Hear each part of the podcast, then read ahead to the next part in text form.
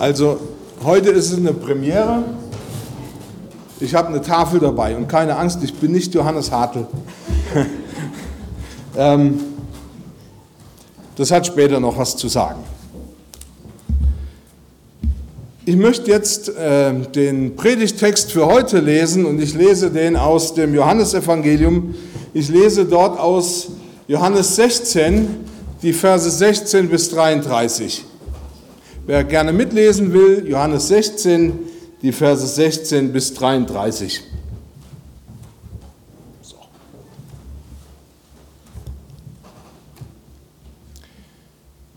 Noch eine kleine Weile, dann werdet ihr mich nicht mehr sehen. Und abermals eine kleine Weile, dann werdet ihr mich sehen. Da sprachen einige seiner Jünger untereinander, was bedeutet das, was er zu uns sagt? Noch eine kleine Weile, dann werdet ihr mich nicht sehen. Und abermals eine kleine Weile, dann werdet ihr mich sehen. Und ich gehe zum Vater. Da sprachen sie, was bedeutet das, was er sagt? Noch eine kleine Weile. Wir wissen nicht, was er redet. Da merkte Jesus, dass sie ihn fragen wollten und sprach zu ihnen, Danach fragt ihr euch untereinander, dass ich gesagt habe, noch eine kleine Weile, dann werdet ihr mich nicht sehen und abermals eine kleine Weile, dann werdet ihr mich sehen? Wahrlich, wahrlich, ich sage euch, ihr werdet weinen und klagen, aber die Welt wird sich freuen. Ihr werdet traurig sein, doch eure Traurigkeit soll zur Freude werden. Eine Frau, wenn sie gebiert, so hat sie Schmerzen, denn ihre Stunde ist gekommen. Wenn aber das, sie aber das Kind geboren hat, denkt sie nicht mehr an die Angst um der Freude willen, dass ein Mensch zur Welt gekommen ist. Auch ihr habt nun Traurigkeit, aber ich will euch wiedersehen und euer Herz soll sich freuen und eure Freude soll niemand von euch nehmen. Und an jenem Tage werdet ihr mich nichts fragen. Wahrlich, wahrlich, ich sage euch, wenn ihr den Vater um etwas bitten werdet, in meinem Namen wird er es euch geben. Bisher habt ihr ihn um nichts gebeten in meinem Namen.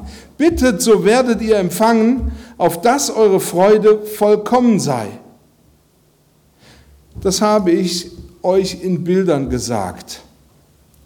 Es kommt die Stunde, da ich nicht mehr in Bildern mit euch, euch reden werde, sondern euch frei heraus verkündigen von meinem Vater. An jenem Tage werdet ihr bitten in meinem Namen und ich sage euch nicht, dass ich den Vater für euch bitten werde, denn er selbst, der Vater, hat euch lieb, weil ihr mich liebt und glaubt, dass ich vom Vater ausgegangen bin. Ich bin vom Vater ausgegangen und in die Welt gekommen. Ich verlasse die Welt wieder und gehe zum Vater. Sprechen zu ihm seine Jünger, siehe, nun redest du frei heraus und nicht in einem Bild. Nun wissen wir, dass du alle Dinge weißt und bedarfst dessen nicht, dass dich jemand fragt. Darum glauben wir, dass du von Gott ausgegangen bist. Jesus antwortete ihnen, jetzt glaubt ihr? Siehe, es kommt die Stunde und ist schon gekommen, dass ihr zerstreut werdet, ein jeder in das Seine, und mich allein lasst. Aber ich bin nicht allein, denn der Vater ist bei mir. Dies habe ich mit euch geredet, damit ihr in mir Frieden habt. In der Welt habt ihr Angst, aber seid getrost, ich habe die Welt überwunden. Ich möchte beten. Lieber Vater im Himmel, ich danke dir dafür, dass wir wissen, dass du uns dein Wort gibst, damit es uns festhält und festmacht und ich bitte dich, dass du uns einfach neuen Mut und neue Kraft schenkst, uns ganz auf dein Wort zu verlassen. Ehre sei deinem Namen. Amen.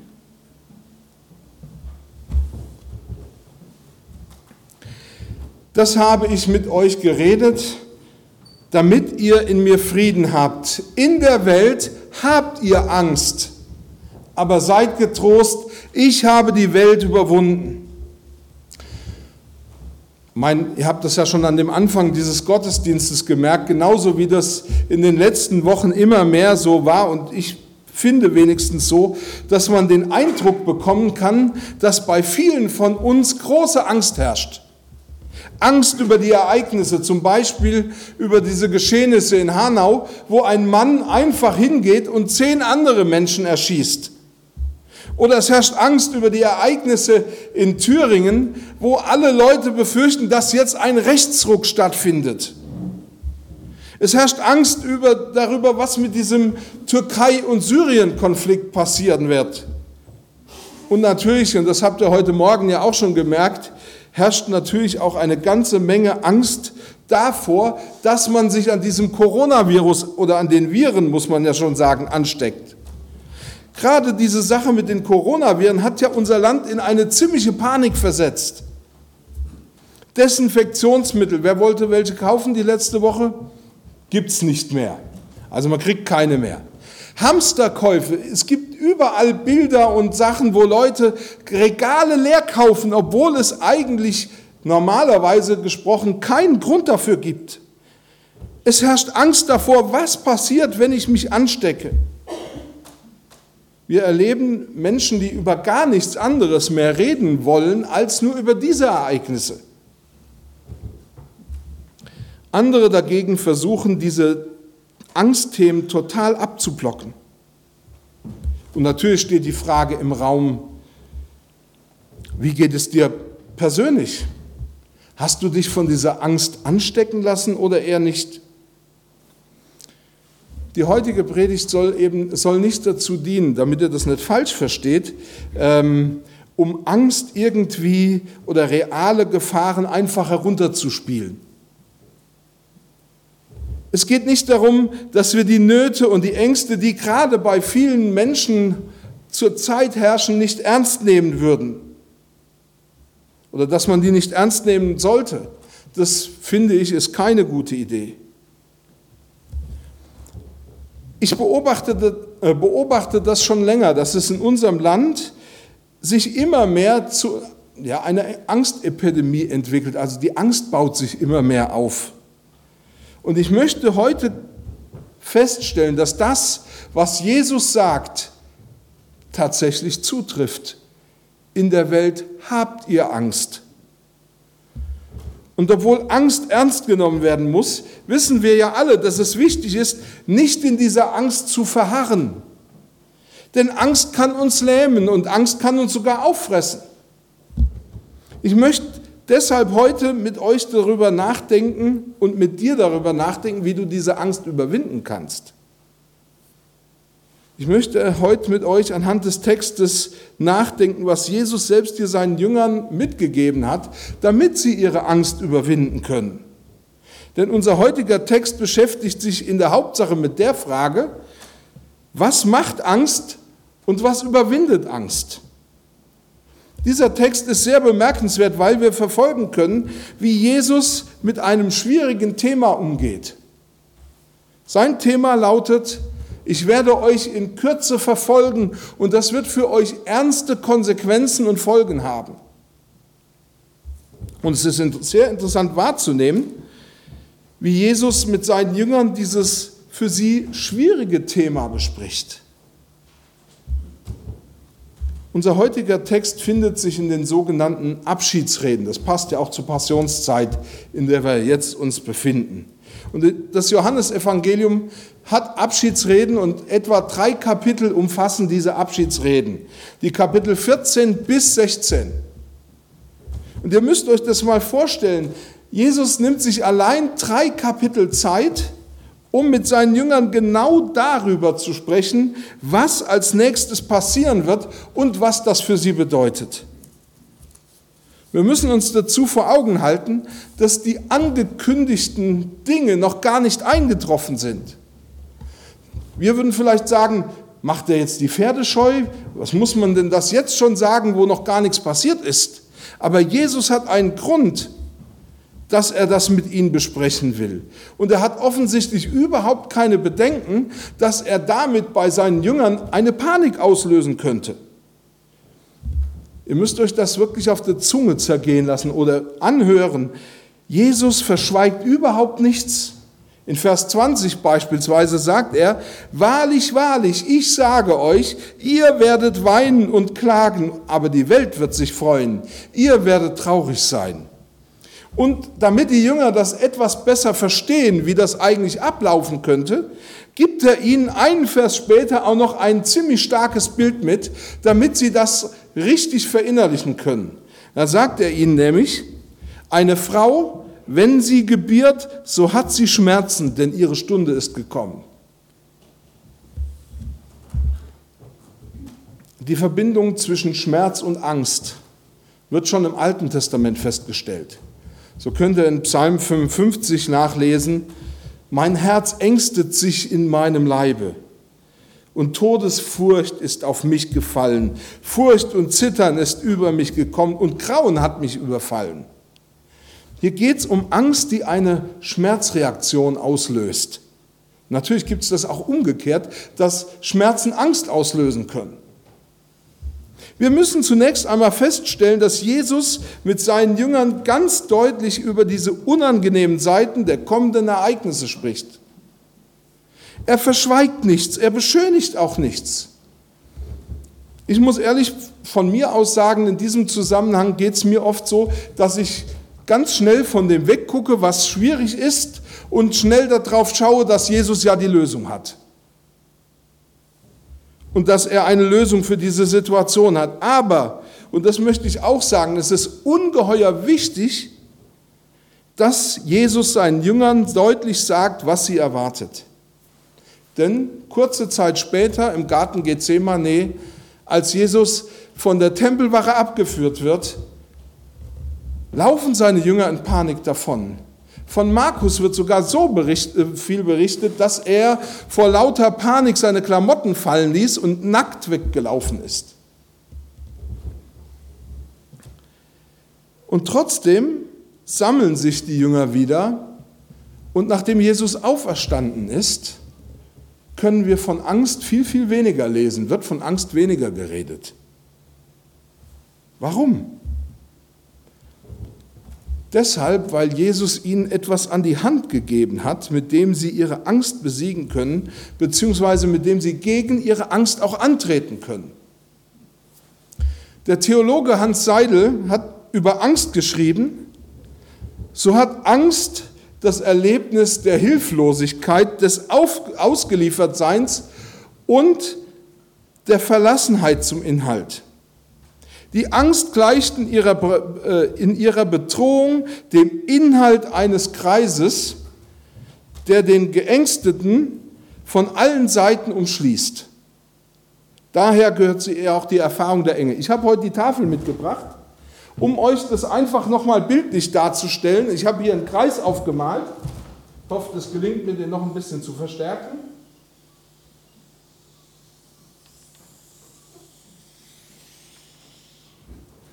Naja, nicht ganz so. Und in diesem Kreis herrscht Angst.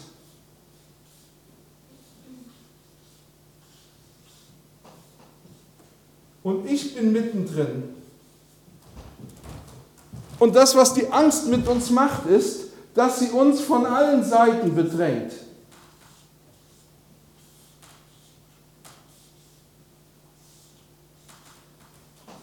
Für die ganz hinten, also hier steht Angst, das ist der Kreis, so soll es wenigstens sein. Und das, ist, das bin ich, die geängstete Person, und werde von allen Seiten bedrängt.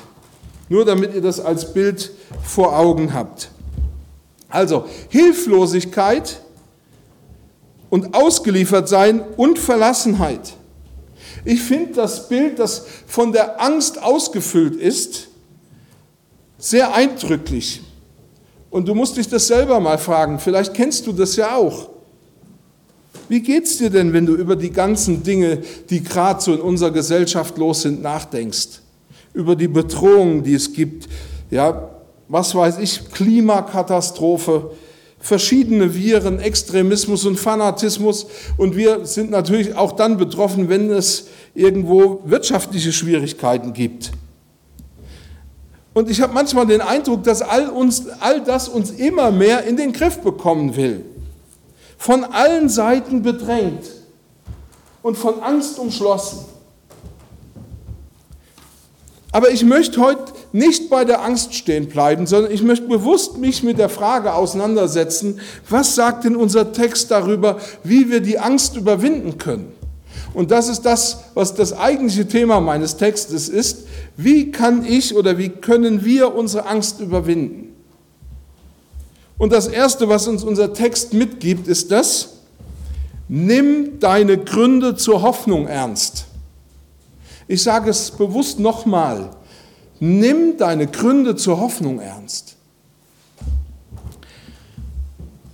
In Vers 22 heißt es, und auch ihr habt nun Traurigkeit, aber ich will euch wiedersehen und euer Herz soll sich freuen und eure Freude soll niemand von euch nehmen. Die Schlüsselpassage in unserem Text ist die, wo Jesus selber sagt, aber ich will euch wiedersehen. Hoffnung hat mit Erwartung zu tun, genauso auch mit warten können. Hoffen hat immer ein Ziel vor Augen. Hoffnung bedeutet, ich sehe mir mein Leben an. Gemeint ist, ich schaue mir das an, was ich vom Leben erwarte, meine Aussichten und untersuche mein Leben dann nach Gründen für Hoffnung.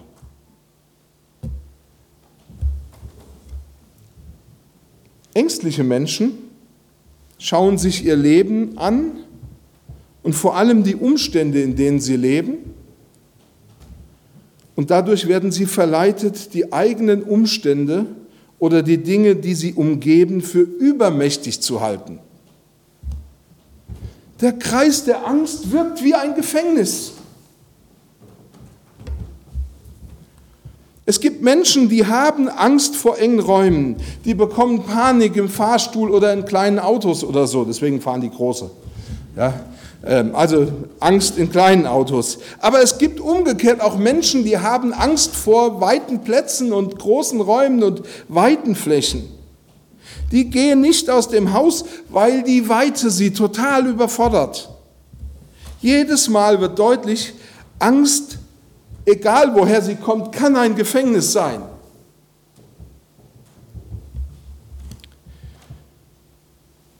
Es hilft nicht, wenn wir diese Leute dazu überreden wollen, aus ihrem Gefängnis einfach herauszutreten. Normalerweise schaffen sie es nicht, sich selbst zu befreien. Aus diesem Grund ist es wichtig, dass ein Mensch mit Angst etwas bekommt, an dem er sich festhalten kann. Ja, hier, an dem er sich festhalten kann. Hier bekommt das Wort Gottes eine wichtige und tragende Rolle. Es ist ungeheuer hilfreich zu wissen, ich kann mein Vertrauen auf Gott und auf sein Wort setzen. Es ist absolut zuverlässig. Es gibt einen Bereich, um den ich mir keine Sorgen machen muss. Was Gott sagt, ist verlässlich. Auch, ja, das möchte ich deutlich sagen, im Blick auf die kommenden Herausforderungen hilft das den Jüngern sehr deutlich, dass sie etwas bekommen, was ihnen dabei hilft, sich auf das Kommende einzustellen. Gottes Wort ist verlässlich. Und wir kennen das, unklare oder unspezifische Aussagen verunsichern. Dagegen klare und verlässliche Aussagen, auch wenn sie einen schwierigen Inhalt haben, helfen. Für manche Menschen die beispielsweise ein unklares Krankheitsbild haben, ist diese Unsicherheit und das Nichtwissen, was es jetzt wirklich ist, ein großer Unsicherheitsfaktor und schwer zu ertragen. Bekommen Sie dagegen eine Diagnose, selbst wenn es eine Diagnose mit schwierigem Inhalt ist, dann spürt man Erleichterung. Warum? Weil diese Menschen sagen, ich weiß jetzt, was auf mich zukommt und ich kann mich damit auseinandersetzen. Genauso ist das aber auch im Blick auf Hoffnung. Hoffnung schöpfen wir dann, wenn wir der Quelle, aus der wir unsere Hoffnung schöpfen können, absolut Vertrauen und Glauben schenken. Und Jesus gibt seinen Jüngern etwas an die Hand, was ihnen Hoffnung macht. Er macht ihnen nämlich sehr deutlich, die Situation, die mir jetzt Angst macht, ist nicht das Ende. Ist nicht das Ende.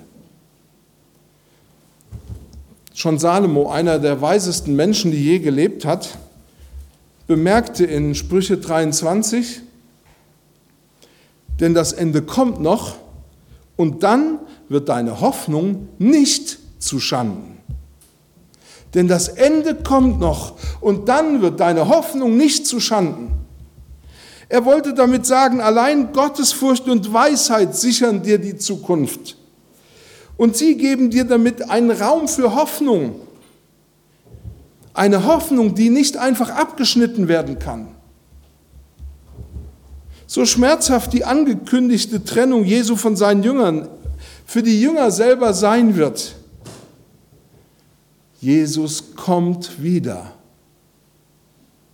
So sicher wie das Amen in der Kirche. Und am Ende wird Freude sein. In Vers 22 heißt es, und auch ihr habt nun Traurigkeit, aber ich will euch wiedersehen und euer Herz soll sich freuen und eure Freude soll niemand von euch nehmen. Hoffnung bedeutet, ich richte meinen Blick fest auf Jesus. Ich überwinde meine Angst damit, dass ich meine Befürchtungen und meine schlechten Erfahrungen als vorläufig betrachte. Sie sind nicht das Ende. Die Angst verleitet mich dazu, meine Situation als ausweglos zu betrachten.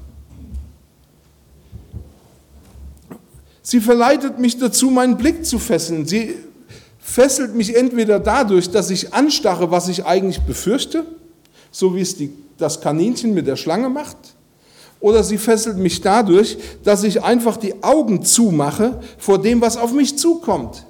Sie fesselt mich gewissermaßen auch durch die Angst vor der Angst, durch das, was ich befürchte.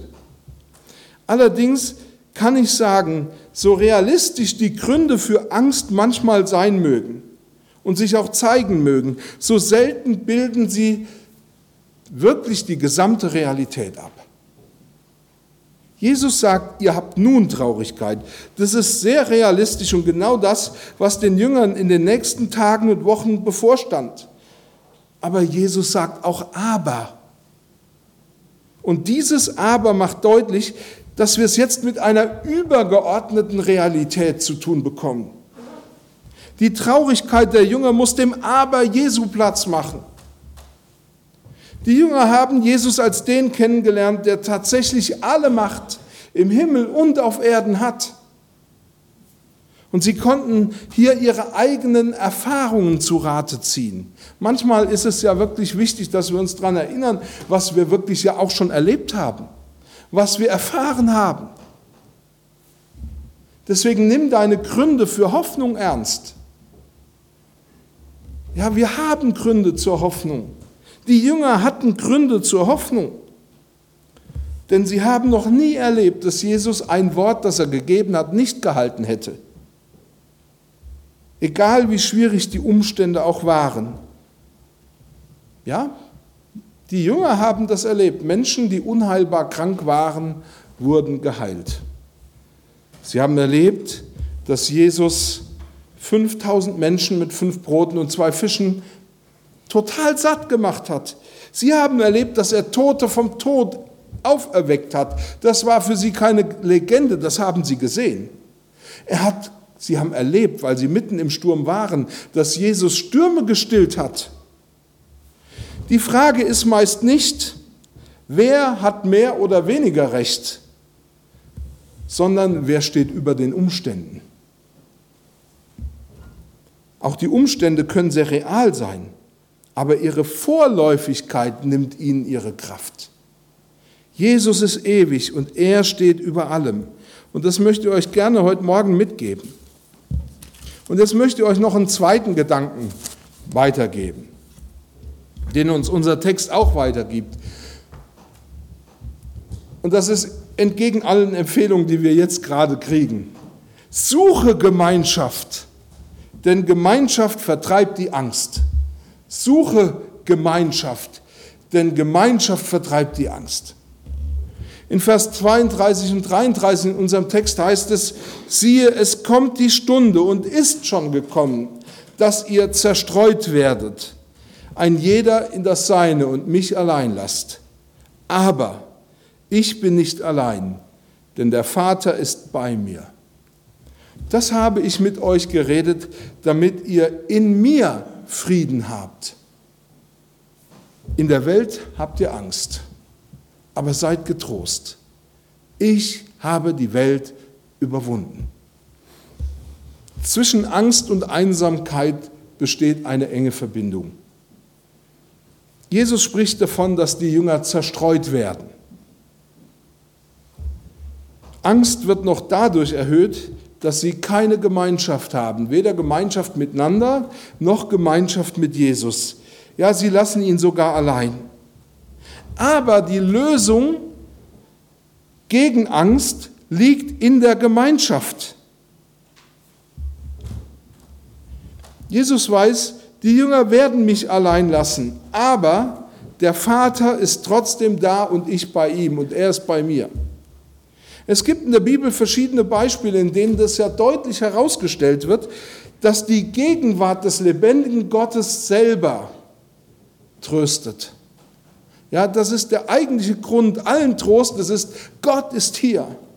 Wenn wir Gottesdienst feiern und wir sagen, wo zwei oder drei in meinem Namen versammelt sind, dann wissen wir, dass Gottesdienst eine tröstliche Veranstaltung ist. Warum? Weil Gott da ist. Wenn zwei oder drei sich treffen, miteinander beten, dann ist es eine tröstliche Veranstaltung. Warum? Weil Gott da ist.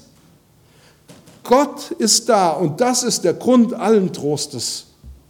Wir zitieren doch gerne den Psalm 23, in dem es heißt, und ob ich schon wanderte im finsteren Tal, und im Hebräischen steht da eigentlich das Tal der Todesschatten, also da, wo der Tod seine Schatten auf meinen Lebensweg wirft.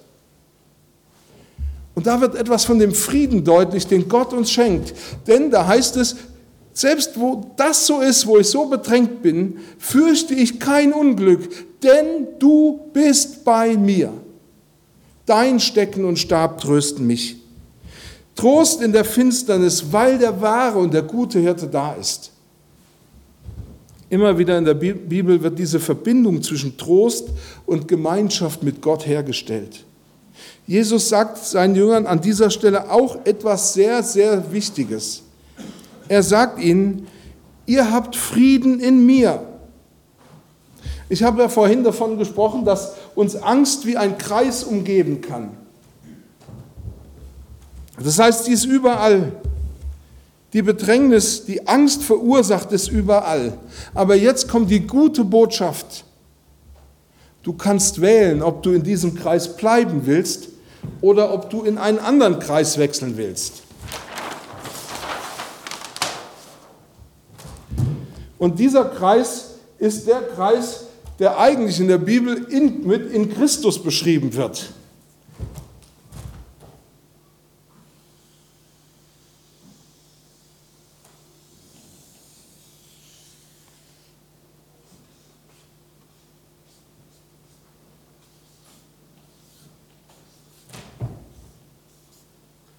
Mache jetzt hier mal ein paar Pfeile außenrum, damit deutlich wird, dass die Situation eine andere ist.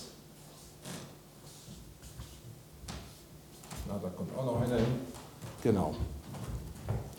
Also, Jesus ist genauso wie ein Kreis. Er sagt, wenn ihr in mir seid, ihr habt in mir Frieden. Und das bedeutet, wenn Jesus gewissermaßen der Kreis ist, in dem ich lebe, dann habe ich einen Schutz außenrum, weil Jesus mein Frieden ist. Dann darf ich darin sicher leben. Und wie gesagt, du kannst wählen, in welchem Kreis du, du lebst, welcher Kreis dich umgibt.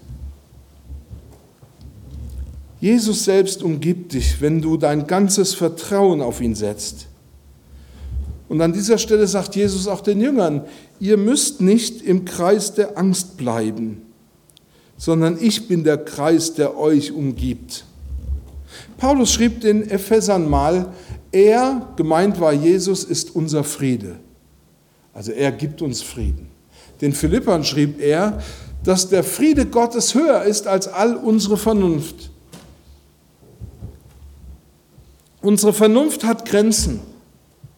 Dessen bin ich mir ziemlich sicher. Jesus hat sie nicht. Er sagt, wenn du in mir bist, dann hast du von allen Seiten Schutz und Sicherheit. Und das verschafft dir den Frieden. Wie gesagt, im Neuen Testament wird häufig von in Christus gesprochen oder Christus in mir. Und zunächst einmal wird hier eine oder die engste Verbindung oder Möglichkeit einer Verbindung angesprochen, die es gibt. Wenn ich in Christus bin, dann kann mich niemand mehr von ihm unterscheiden. Und ist Christus in mir, so kann mich niemand mehr von ihm trennen. Und ich finde das äußerst tröstlich. Interessant ist, dass hier tatsächlich im Griechischen an ein lokales in etwas Sein gedacht wird. In Christus ist die Bezeichnung einer neuen Seinsweise, ein neuer Zustand, der durch Jesu Sterben und Auferstehung eingetreten ist. Jesus fordert die Jünger auf in Johannes 15, wer in mir bleibt und ich in ihm, der bringt viel Frucht. Und dieses eine Kapitel später sagt er, dass in Christus sein uns den Frieden bringt, den wir brauchen, um unsere Angst zu überwinden. Im ersten Johannesbrief schrieb Johannes, wie wir in Christus sein und bleiben können und woran wir das auch entdecken und, und feststellen können, dass wir in Christus sind. Da sagt er, und das ist sein Gebot, dass wir glauben an den Namen seines Sohnes Jesus Christus und lieben uns untereinander, wie er uns das Gebot gegeben hat. Und wer seine Gebote hält, der bleibt in Gott und Gott in ihm. Und daran erkennen wir, dass er in uns bleibt, an dem Geist, den er uns gegeben hat. Johannes sagt, wenn wir unser ganzes Vertrauen auf Jesus setzen und uns untereinander lieben, bleibt Gott in uns und wir in ihm. Das Geheimnis des göttlichen Friedens, der auch dann funktioniert, wenn ringsherum lauter der Sturm tobt. Ja, wenn die Bedrängnisse auf uns einströmen, wenn wir in Christus sind, können sie uns nicht so erreichen. Oder können sie uns nicht erreichen.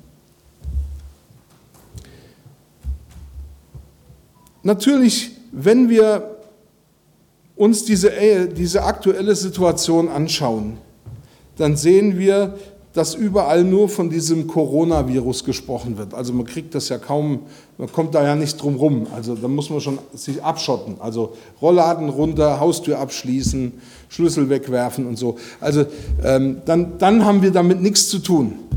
Aber sobald wir rausgehen, haben wir damit zu tun. Und es werden interessanterweise Maßnahmen ergriffen, und überall soll auf Gemeinschaft verzichtet werden. Und wenn ein akuter Fall vorliegt, glaube ich auch, dass das richtig ist und dass es gut ist, einen gewissen Sicherheitsabstand einzuhalten und auch die Hygieneregeln zu befolgen. Aber noch einmal, Gemeinschaft schafft Trost und mindert die Angst. Wenn wir allein bleiben, dann steigert das die Angst. In einer solchen Situation wie der aktuellen Situation sollten wir schon deshalb nicht auf Gemeinschaft verzichten, weil wir dadurch die Angst besser überwinden können. Aber selbst wenn die Situation das erfordert, dass sich jemand von uns angesteckt hat und wir getrennt voneinander sein müssen, dürfen wir nicht vergessen, dass wir einen wahren Grund zur Hoffnung haben. Jesus Christus, der dem Tode die Macht genommen hat, der am Ende immer noch derselbe sein wird. Die Corona-Welle wird über uns wegschwappen und dann ist sie vorbei und dann ist es vorbei und dann kommt was anderes vielleicht. Aber Jesus kommt und er bleibt. Und wenn du dich ihm anvertraust und in Christus bist und bleibst, wirst du in seinen Frieden mit hineingenommen. Wenn wir in ihm sind und auf seinen Sieg stehen, überwindet das unsere Angst. Und das kann dir auch daheim helfen. Amen. Ich möchte noch beten.